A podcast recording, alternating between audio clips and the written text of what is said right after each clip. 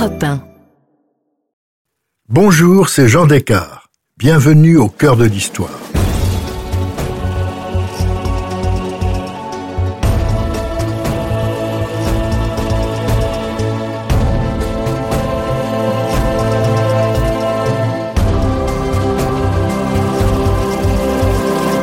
Aujourd'hui, j'inaugure une nouvelle série thématique sur les grands complots au fil des siècles. Dans ce premier épisode en deux parties, je vous raconte la dernière conspiration qui a bousculé la fin du règne de Louis XIII, sans doute la plus grave, car le conspirateur n'était autre que le favori du roi et qu'il projetait de se débarrasser du cardinal de Richelieu. Seconde partie, la conspiration de Saint-Marc. En 1640, Louis XIII et Richelieu constatent avec satisfaction que le sort des armes tourne en faveur de la France. Grâce aux armées françaises, la duchesse de Savoie a pu récupérer la ville de Turin qui était tombée aux mains des Espagnols. Le 9 août, la ville d'Arras, après un long siège, se rend aux Français. Richelieu a pu obtenir ses lettres de naturalisation pour Mazarin. Ce prélat italien connaît parfaitement la situation internationale. Il est aussi un très habile diplomate. Il va le conseiller à la place du père Joseph. En Espagne, la situation est moins brillante. Philippe IV dirige un pays qui est à bout de force, financièrement exsangue, et ce n'est pas la sécession du Portugal qui va arranger ses affaires. Le pays ne profitera plus de l'empire colonial portugais. Le frère du roi Philippe IV constate Les armées espagnoles et impériales sont si réduites qu'elles ne peuvent rien entreprendre. Il n'y a qu'une ressource, se créent des partisans en France et chercher grâce à eux à amener le gouvernement français à se montrer raisonnable. Clairement, les Espagnols ne rêvent que d'un complot qui les débarrasserait du cardinal de Richelieu et de sa politique de conquête territoriale. Les candidats ne manquent pas. Comme d'habitude, les conspirations vont se succéder, à chaque fois déjouées par le cardinal et le roi. À deux reprises, les partisans du comte de Soissons, un condé, avaient tenté de gagner à leur cause le marquis de Saint-Marc, mais celui-ci avait toujours refusé de sauter le pas. Un ami de Soissons, le marquis de Fontrailles, conspirateur impénitent, fait alors une nouvelle tentative. Fontrailles est un gentilhomme languedocien, bossu par devant et par derrière et fort laid de visage. Il voue une haine sans merci au cardinal de Richelieu qui avait eu le malheur de se moquer de lui en lui disant, alors qu'il attendait un ambassadeur, Rangez-vous, monsieur de Fontrailles, ne vous montrez point, cet ambassadeur n'aime pas les monstres. La haine de Fontrailles pour le cardinal égalait celle de Saint-Marc qui en voulait toujours à Richelieu d'avoir empêché son mariage avec Marie-Louise de Gonzague. C'est ce concours de haine qui va faire basculer Saint-Marc dans la rébellion. Il se confie à son ami d'enfance, François-Auguste de Toux. Celui-ci a 30 ans. Il est à la fois généreux et tourmenté. Il a été conseiller au Parlement, intendant d'armée, puis maître de la bibliothèque du roi. C'est un grand admirateur de la reine Anne d'Autriche. Il a déjà servi d'agent de liaison entre elle et la duchesse de Chevreuse dans leurs diverses intrigues. Cette même année 1640, une crise survient au sein du couple royal. Louis XIII rend visite à sa femme, enceinte de huit mois, du futur Philippe d'Orléans. Le petit dauphin Louis, qui a deux ans, se met à hurler et à rejeter violemment son père. Louis XIII est profondément blessé par l'attitude de son fils et quitte la pièce furieux.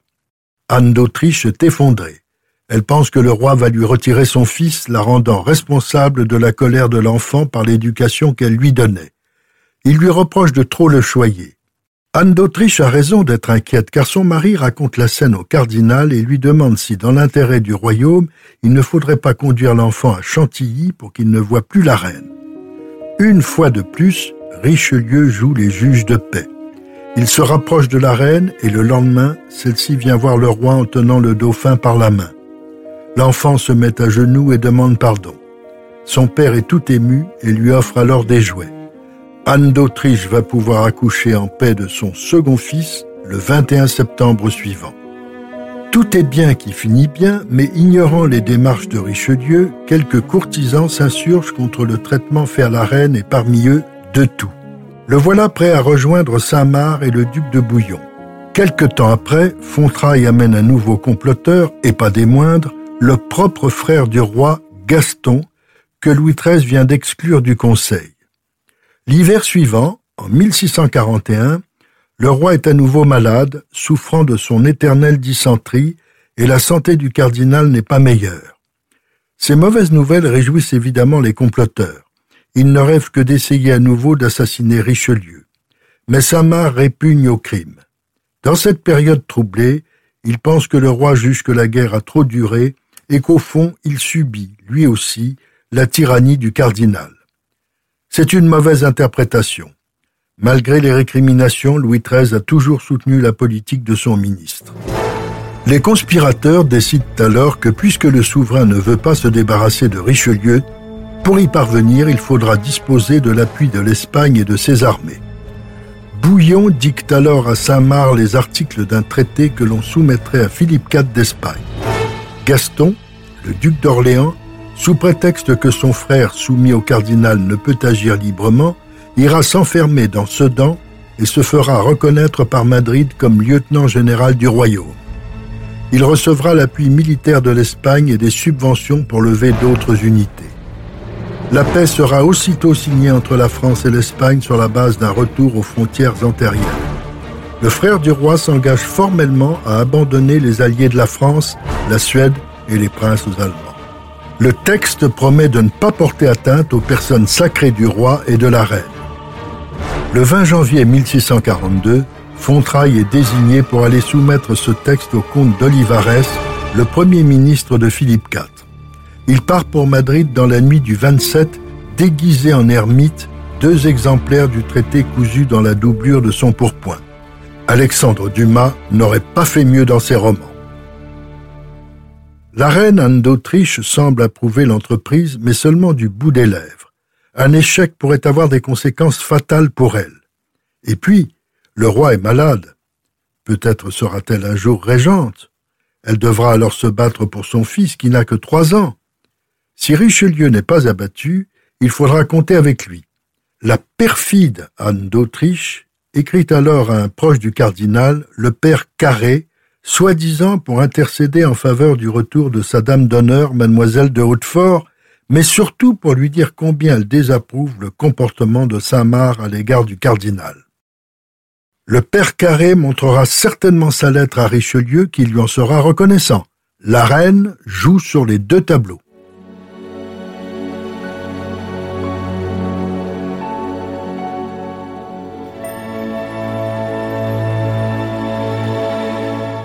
Pendant ce temps, Louis XIII et Richelieu partent en campagne pour la conquête du Roussillon. Ils vont faire le siège de Perpignan, ville tenue par les Espagnols. Le 3 février 1642, le roi et une partie de la cour quittent Fontainebleau. La reine reste à Saint-Germain avec ses deux fils. Elle doit rejoindre son mari en avril. Louis XIII, redoutant que Gaston n'enlève ses enfants, charge une compagnie de gardes françaises de veiller sur eux. La confiance règne. Saint-Marc voyage avec le roi, ce qui inquiète Richelieu qui part de son côté. En effet, le favori est très entouré. Un groupe d'officiers, dont Trévise, capitaine des mousquetaires, celui-là même qu'Alexandre Dumas rendra si sympathique dans Les Trois Mousquetaires, ne jure que par lui et lui propose de poignarder le cardinal. Saint-Marc commence à trouver que l'idée n'est pas mauvaise. Louis XIII et son premier ministre se retrouvent à Lyon mais Saint-Marc n'ose passer à l'acte. Le 25 février, à l'étape de Valence, le roi remet à Mazarin la barrette de cardinal. Pendant ce temps, Fontrailles est arrivé à Madrid. Le 13 mars, le traité est signé et Olivares présente l'émissaire des conjurés au roi d'Espagne. Le 28 mars, Louis XIII, qui avait laissé Richelieu, très malade à Narbonne, passe en revue les troupes qui font le siège de Perpignan. Pour secourir la ville, les Espagnols rassemblent dans le port de Tarragone une puissante flotte d'une centaine de navires prêts à appareiller. Mis au courant, Richelieu envoie 75 navires. Les flottes s'affrontent le 23 mai devant Barcelone. Malgré leur infériorité numérique, les Français sont vainqueurs. Richelieu est toujours à Narbonne, deux abcès au bras l'empêchent d'écrire et le font souffrir horriblement. Il est surtout très inquiet de savoir Saint-Marc seul avec le roi. Devant Perpignan, Saint-Marc reprend ses caprices avec Louis XIII, passant ses nuits avec les gueuses de Narbonne à la colère du souverain qui, néanmoins, le pardonne. Le favori est très populaire, surtout au prix des officiers généraux. Il se forme une clientèle. Il est adulé. Fontrailles, de retour de Madrid, arrive au port de Perpignan et annonce à Saint-Marc le succès de sa mission. Le traité est signé. Au même moment, ce dernier reçoit une lettre de Marie-Louise de Gonzague qui devrait l'alarmer. Votre affaire est sue aussi communément à Paris qu'on sait que la Seine passe sous le pont Neuf. Il montre la lettre à Fontrailles qui s'empresse de fuir à Sedan. Totalement inconscient, Saint-Marc ignore la mise en garde. Le siège de Perpignan se poursuit, le roi supporte mal ses foucades. Il est très malade, souffrant de fièvre et de diarrhée. Ses médecins lui conseillent de regagner Paris. Sa première étape est Narbonne. Richelieu ne va pas mieux, il s'apprête à regagner Paris en passant par Béziers après avoir dicté son testament. Le cardinal, accablé, ressuscite le 10 juin en Arles. On vient de lui remettre une copie du traité signé par Olivares. On n'a jamais su de quelle façon le document lui est parvenu. Certainement une trahison de l'un des conspirateurs. Peu importe, Richelieu dépêche aussitôt son secrétaire Chavigny auprès de Louis XIII. Il arrive à Narbonne le 12 au lever du roi. Il est stupéfait. Il lui faut un certain temps pour comprendre la situation, à savoir que son favori a rédigé ce traité et l'a fait signer par le roi d'Espagne. Louis XIII donne alors des ordres d'arrestation pour Saint-Marc et de tout. Malgré les rancœurs nées de leur dernière querelle, le roi est très affecté. Il n'en revient pas. Peu à peu, il réalise la gravité de la faute de Saint-Marc et finit par parler de lui comme du plus grand scélérat et du plus grand traître qui ait jamais été.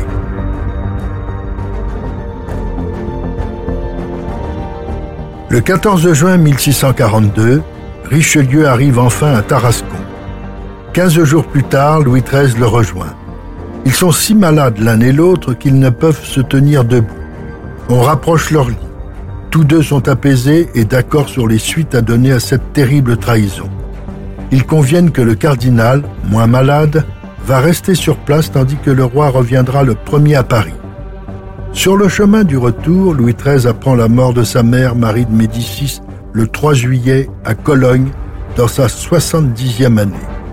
Par deux espions placés chez elle, Richelieu saura qu'elle était impliquée dans la conspiration de Saint-Marc. Peu avant son décès, elle avait acheté des litières et des mulets en prévision de son retour triomphal en France. Jusqu'au bout, Marie de Médicis sera complotée contre son fils.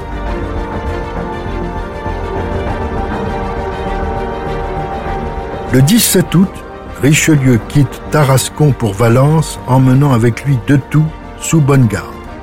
Il remonte le Rhône sur un bateau, couché dans un lit de taffetas pourpre entouré de ses gens. Le 5 septembre, il arrive à Lyon. Saint-Marc s'y trouve, emprisonné depuis déjà deux semaines. Ils seront rejoints rapidement par leur complice le duc de Bouillon, arrêté en Italie, puis détenu à Pignerol. Le 27 août, le roi constitue une commission chargée d'instruire et de juger l'affaire, présidée par le chancelier Séguier et composée de conseillers du Parlement. Sa première tâche est d'interroger Monsieur, le frère du roi. Gaston d'Orléans avait appris avec effroi l'arrestation de Saint-Marc. Comme d'habitude, il livre ses complices pour préserver sa personne. Devant Séguier, il avoue le traité avec l'Espagne dont il fournit une copie au juge.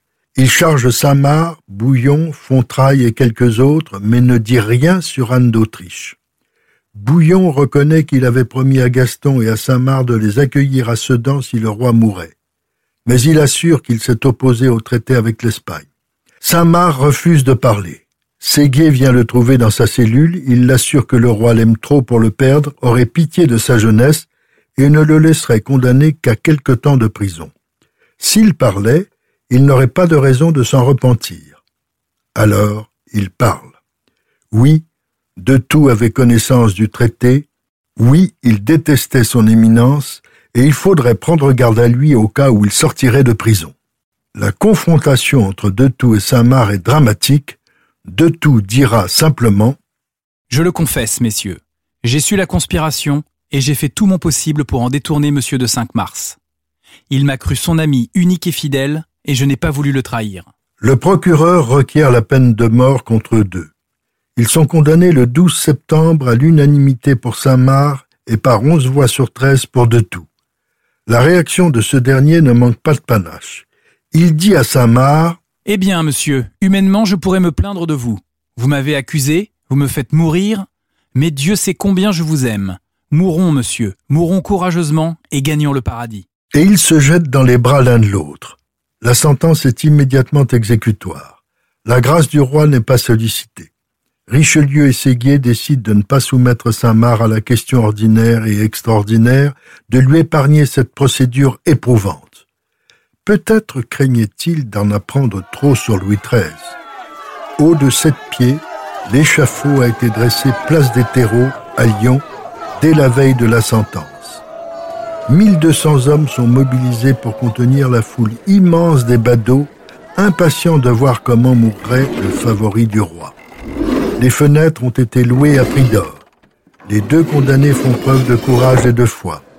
Samar, somptueusement vêtu d'un juste au corps de drap brun, liseré de dentelle d'or, de choses de soie verte et portant un chapeau noir, fait le fanfaron jusqu'au bout. François de Tout porte un habit de drap noir, il a le maintien sobre d'un homme de robe. Malheureusement, le bourreau n'est pas à la hauteur de sa tâche. C'est une véritable boucherie. La foule proteste devant sa maladresse. On dit qu'il a été écharpé en descendant de l'échafaud. Richelieu, qui a quitté Lyon le même jour, reçoit en même temps la nouvelle de l'exécution et celle du départ des Espagnols après la capitulation de Perpignan le 29 août. Le duc de Bouillon, effrayé par la mort de ses complices, supplie Richelieu de l'épargner. Le cardinal va le faire dans l'intérêt du royaume. Bouillon recouvre la liberté à condition de céder au roi, en pleine propriété, sa principauté de Sedan. Quant à Gaston, il a regagné Blois. Il a reconnu ses fautes par écrit et renoncé à tous ses droits, y compris à la régence. Seule la reine échappe à toute condamnation. Il fallait ménager Anne d'Autriche dans la perspective d'une régence.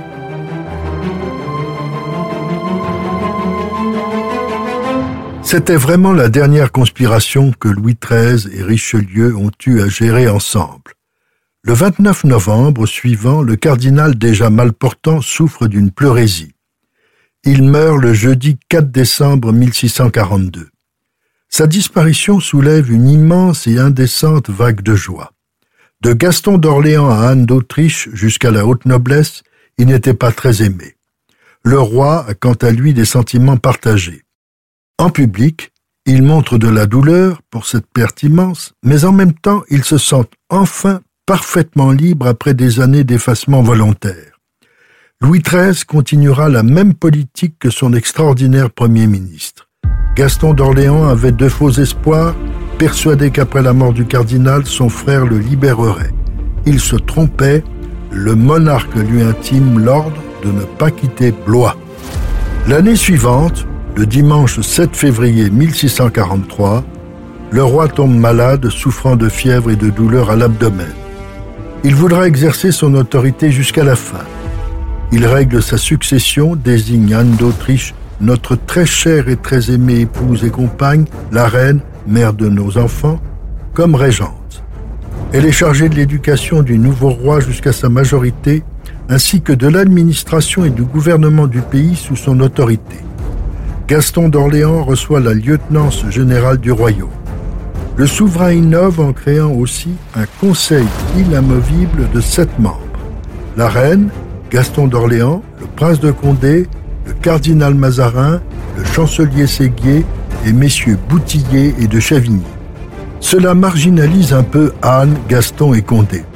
Mazarin devient le véritable successeur de Richelieu chargé de poursuivre son œuvre avec ses ministres d'État qui ont la majorité au Conseil. Louis XIII s'éteint le 14 mai 1643 à 42 ans. Il régnait jour pour jour depuis 33 ans. Le roi est mort, vive le nouveau roi Louis XIV. Il a 5 ans.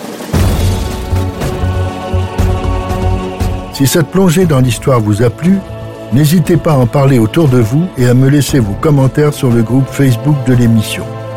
Je vous dis à bientôt pour un nouvel épisode de Au cœur de l'histoire. Au cœur de l'histoire est un podcast Europe Studio. Il est écrit et présenté par Jean Descartes. Cet épisode a été réalisé par Mathieu Blaise. Ressources bibliographiques. Louis XIII par Jean-Christian Petit-Fils, édition Perrin 2008. Richelieu, l'Aigle et la Colombe par Arnaud Tessier, édition Perrin 2014.